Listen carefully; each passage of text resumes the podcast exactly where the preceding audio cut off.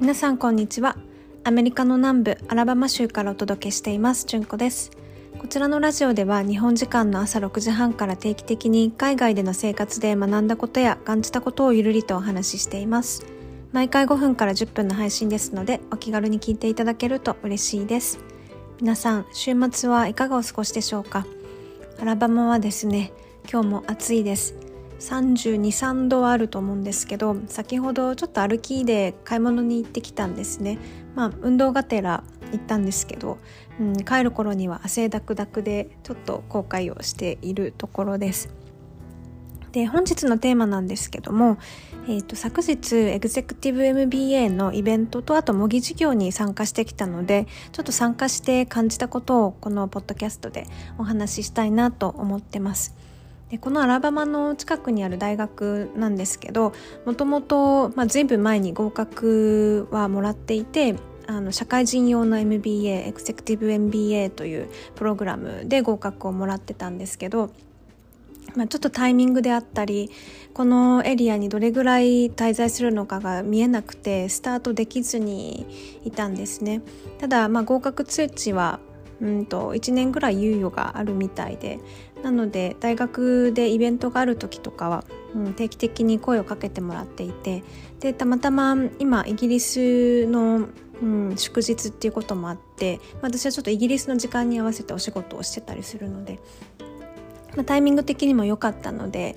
うん、そのエグゼクティブ MBA のイベントに参加したんですね。で、まあ、前半部分はあのこれから出願をうん、考えてる人向けの説明会であったりで後半は実際に授業に参加する、まあ、在校生がうんと受けている授業に出るっていう、まあ、あの内容だったんですね。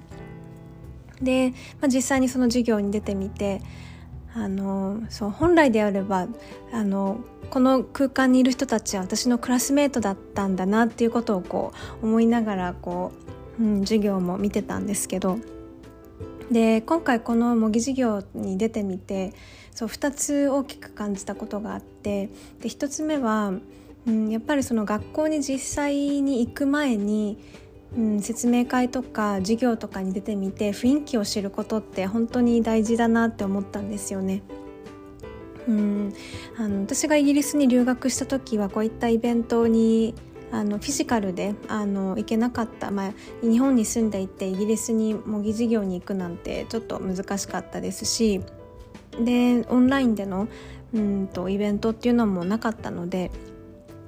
実際にまあ、様子を見ないまま、まあ、入学したんですけど、まあ、その留学自体には全然後悔とかないですしすごい充実した期間なんですけどなんだろう実際に授業に出ると自分のこう得意なところ苦手なところっていうのが見えてきてじゃあ,、まあ、あの例えば、まあ、10月からあの、まあ、10月からまあロンドンの方で MBA をスタートする予定なんですけどそれまでに、うん、ここをちょっと強化しとこうかなって思えたんですよね。まあ、その一つは私はもう活字離れしすぎていてそれは日本語も英語もそうなんですけどどうもこう耳であのポッドキャストとかあとなんだろうもう耳なり目でこう情報を得る方がだいぶ増えててというのも見ながら聞きながら何かができるからその時間短縮にもなるっていうことで、うん、本を読むっていうよりもあのオーディブルで本を聞くっていう方になっていてで実際に授業に出てみてうんとまああのスクリーン上に前のスクリーン上にあの教授があの、まあ、設問みたいなのをこう出してでそれでなんだろう、まあ、その授業自体は、えー、っとまあ、管理会計に関することだったんですね。うん、で、まあ、あの会計情報をうんと、まあ、どのように読み取ってそれをあのマネジメントディシジョンに生かすかっていうようなあの中身だったんですけど。でなのでその例とかがあの、まあ、文字で、えーと、スクリーン上に表示されててでそれをこう読みながらあのそう自分も考えてたんですけど、まあ、どういう解釈をその、まあ、数字に対してするかっていうところで。で教授がそれをこうなんだろう口で説明してる時はスーッて入ってくるんですけど文字だけを見てるとなんかすっごい時間かかるっていうか頭に入ってこないんですよね。まあ、それだけ活字離れ、まあ、もちろんニュースとかあの、うん、スマホで英語で見たり日本語で見たりするんですけどなんだろうアカデミックな世界の、うん、活字本当に遠ざかってたなと思って、うん、もうちょっと、うん、ちょっと活字慣れできるようにしたいなというふうに、まあ、気づいたんですよね。まあ、あのそう一つ目が実際の授業に出てみて雰囲気が分かってで、まあ、実際にスタートする前にあの、うん、何かをこう克服したかったり強化したいところがあったら、うん、それをまあ始める前にそう準備できるっていうところがいいなっていういうふうに思ったのとあとうんとまあ、同じように今回、えーと、このイベントに参加していた人が何人かいてで実はすごい少なくて私を含めて3人だけだったんですね。で、まあ、実際にその2人はこれから出願を考えている2人でで、まあ、1人はヘルスケア業界の,、まああのまあ、昇格してマネジメントでいろいろな仕事をしている中で、まあ、ファイナンス関係も自分の管轄になったのでそこを強化したいと思っている人ともう一人はもうすでにジェネラルマネージャーのポジションでうんと、まあ、グローバル企業なので。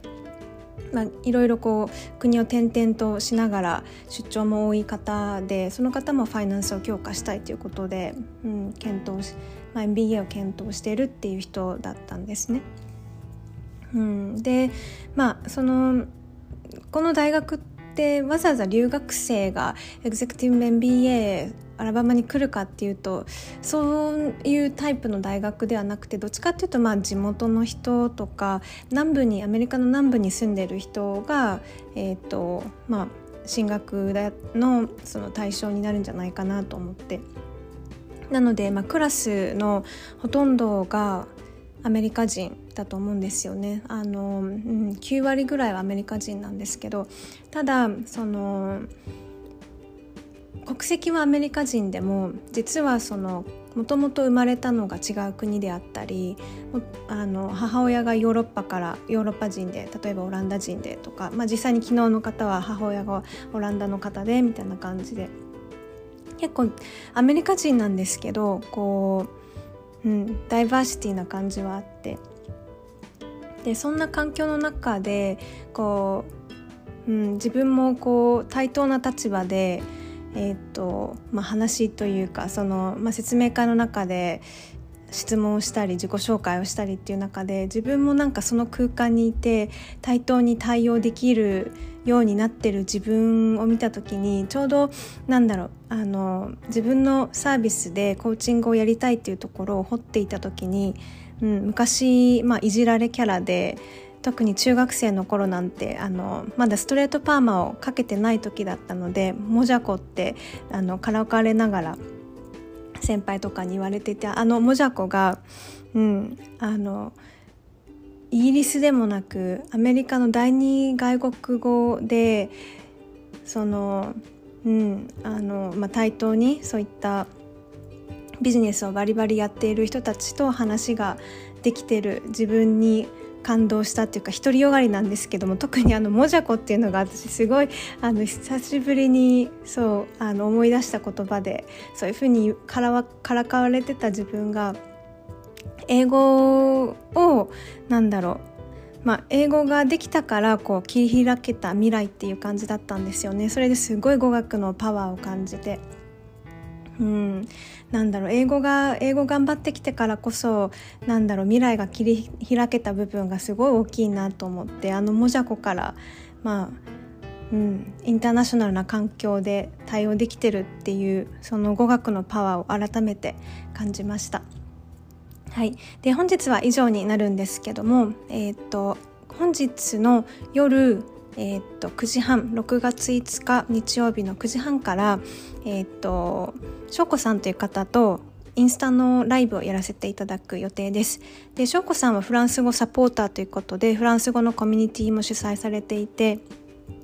で、まあ、私はこれから英語のコーチングのサービスを行っていく予定なんですけども2人とも語学が好きでなのでそのなぜ語学に魅力を感じるかとかあとは、うん、語学の勉強法などをお話しする予定なので外国語を学んでいる方興味ある方にとってはあの面白い内容になるんじゃないかなと思ってます。あのぜひ遊びに来ていただけると嬉しいです。はい、それでは本日も最後まで聞いていただきありがとうございます。では良い一日をお過ごしください。